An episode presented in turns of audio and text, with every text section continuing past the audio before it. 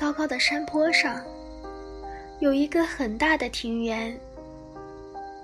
父亲和姐姐们都爱养狗，因此院子里总会有一两只小狗跑来跑去。女孩呢，也很喜欢狗，不过她最爱的，恐怕是一只尾巴折起来的小黄猫。那是他上大学的时候，一个男同学送给他的。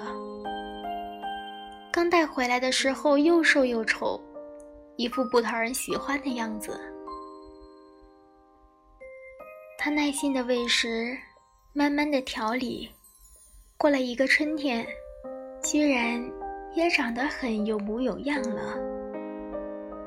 猫大概自己也知道，坐在墙上晒太阳的时候，总会装得很威武。金黄色的毛闪闪发光。只是母亲有令，猫狗一律不准进屋子。父亲和孩子们只好趁着母亲不在家的时候，偷偷的把宠物抱进来玩一玩。女孩那个时候想出国，晚上经常去上西班牙文课或者法文课，回家总是很晚了。他的猫常常会跑到巷口来接他。有月亮的晚上，刚刚爬上坡，离家门还有好远距离的时候，猫就认出他来了。巷子里空无一人，忽然之间，从墙上跳下来一个东西，在地上打起滚来。虽然明知道是他的猫。可每次还是会吓一跳，然后就会想到，这小东西不知道从什么时候开始等在这里，从高高的墙上引颈去等待它的主人，不禁的从心里对它又爱又疼起来。于是呀，就一路咪咪咪的叫过去。猫大概也知道主人的心，所以总是躺在地上撒娇。一直到女孩子走近，把它抱起来，它才心满意足的靠在他的怀里。出国以后，想家想得紧，女孩唯一能够解乡愁的办法。就是给父母亲写一封又长又长的信，最后总会带上一句：“拜托，多抱抱小黄猫。”刚离开家的时候，心里总是慌慌的，也不大出去玩。中国同学会会长硬是把他从宿舍给他请出来。带到学生的中心去过周末。有中国人的地方是比较温暖的，大家挤在厨房里包饺子。女孩虽然不会包，但是跟着打杂，心里也高兴起来了。嘿，老兄，怎么不吃饭就走呀？会长向餐厅那个方向大声地说话，大概是有个同学有事情要先走。抱歉，我约好了要去车站接人，等会儿再来，给我留点饺子可以吗？那个同学一面回答，一面打开门走了。他大概是北方人，说的一口标准的国语，声音也非常好听，好像是有一种磁性的男低音。女孩下意识地从厨房伸出头去看看。却刚好看到了关上的门，心里不禁有些失望。他实在有点好奇，想看一下有这么好听声音的人，长得是什么样子的呢？不知道是车子误点，还是朋友把他带走，一直到最后一个饺子都被人家吃光为止，那个声音都没有出现。女孩想问会长，为什么不替他有几个饺子呢？却又不知道怎么开口。有一点常人，想着下个礼拜还要来。接下来的几个礼拜，学校的功课很多，到了周末还要赶作业，加上女孩生性好强，考试总想着出人头地，于是呀，更没有时间出去玩，早已经把这件事情忘得一干二净。一直到夏天都到了，会长的一个电话，才又让他去了一趟学生中心。火车到站的时候，他自己已经认得路，慢慢的找过去。时间还早，图书馆里没有人，乒乓球室也没有人，餐厅也是空的。到了厨房，只看到有一个高大的男生蹲在角落里忙着。他走过去一看，在刚做好的舒适的窝里。四只圆滚滚的小猫睡成一堆，有白，有黄，有黑，可爱极了。他不禁地叫了起来：“哎呀，好可爱哟！”一面就要伸手去抱。小姐，别碰，让他们的妈妈把这碗饭吃完好吗？那个男生伸手拦住了他，同时还指了一下。在窝旁不安的老猫，那只老猫可真瘦，好可怜的老猫，没东西吃还要喂小的，你看几天内瘦下来了。还是那个男生在讲话。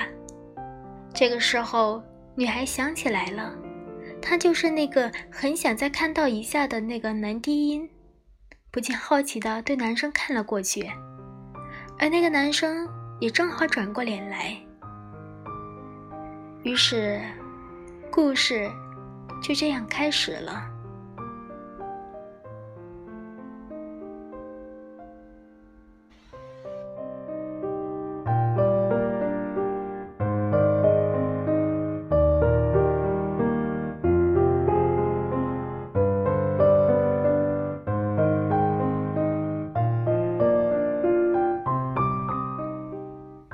两年以后，他们订了婚。再过两年，他们结了婚。在结婚的前夕，女孩问男孩：“他想不想知道她为什么嫁给他？”新郎说：“想听。”于是新娘就说了，很郑重其事的：“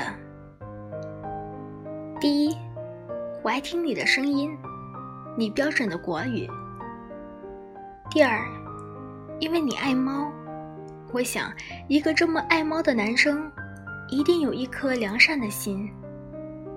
将来除了爱猫之外，一定也爱太太，爱小孩。新娘果然猜的没有错，她的新郎极爱她，婚后没多久就给她带回来一只很小的安哥拉猫来。母亲不在身边，新娘极度纵容这只又小又凶的猫，整天开着房门让它进进出出，到超市市场买婴儿食品回来喂它，让它睡在沙发上，它还不知足，总是在新娘刚刚洗好烫好的衣服堆上睡觉。为了怕它寂寞，还买来了几只小鸟。在客厅里做了一只大鸟笼来陪它。猫也很聪明，能够分辨得出男主人回家的车门开关的声音。一听到那个声音，马上就会从鸟笼顶上跳下来，走到屋前，跳起来抓住门把，把门打开。男主人很是兴奋。每次有客人来的时候，都要叫他的猫出来表演。可是见了生人，猫每次都怯场，客人也只好将信将疑的回家了。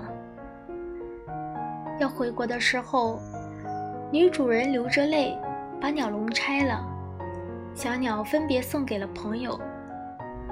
猫送给了一个国外的老太太，听说也极宠它。回国好几年，他们也有了自己的孩子。女人没有猜错，丈夫很爱她的孩子。但是有了孩子以后，女人变成了一个有了洁癖的主妇，整天不停地洗这洗那，常常为了去抱一次婴儿。而洗上两三次手，总要确定手是完全干净以后才敢去碰孩子。孩子的床一定要没有灰尘，孩子的房间一定要没有虫蚁。猫和狗忽然之间变成了这个世界上最可怕的东西了。可是丈夫却继续爱他的猫，只是每一次。他抱回来一只猫的时候，他总会大叫。丈夫只好又送回去了。孩子们慢慢的长大了，也跟父亲一样爱猫，有时候也跟着他们的父亲向他哀求留下一两只猫。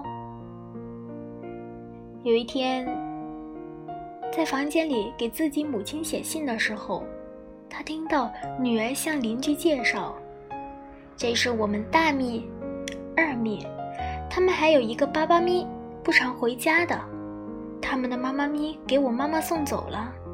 有时候会有一只小猫咪跟着巴巴咪回来，然后我们会叫它情妇咪。那边那只小小的是孤儿咪，是自己跑过来的。还有一只丑咪，常常来偷饭吃的。还有一只客人咪。不过，平常在家的只有大米、二米两兄弟。我爸爸天天喂他们跟他们说话。不挂呢，我妈妈很讨厌猫，猫一进屋子它就大叫。我们跟爸爸只好趁着他不在家的时候，偷偷的把猫放进来，抱一抱。女儿的声音带着稚气，却还是一本正经的。正在写信的女人，不禁的微笑了起来。傍晚的室内，有一种温馨的油光，这叫做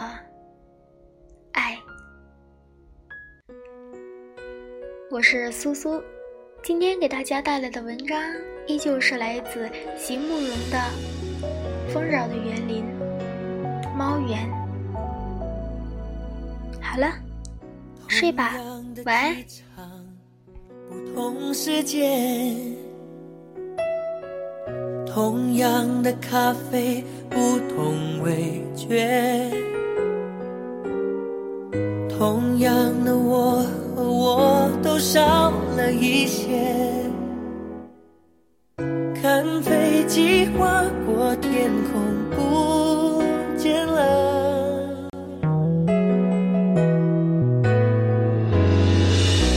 你给我的翅膀。飞，我懂这不是伤悲。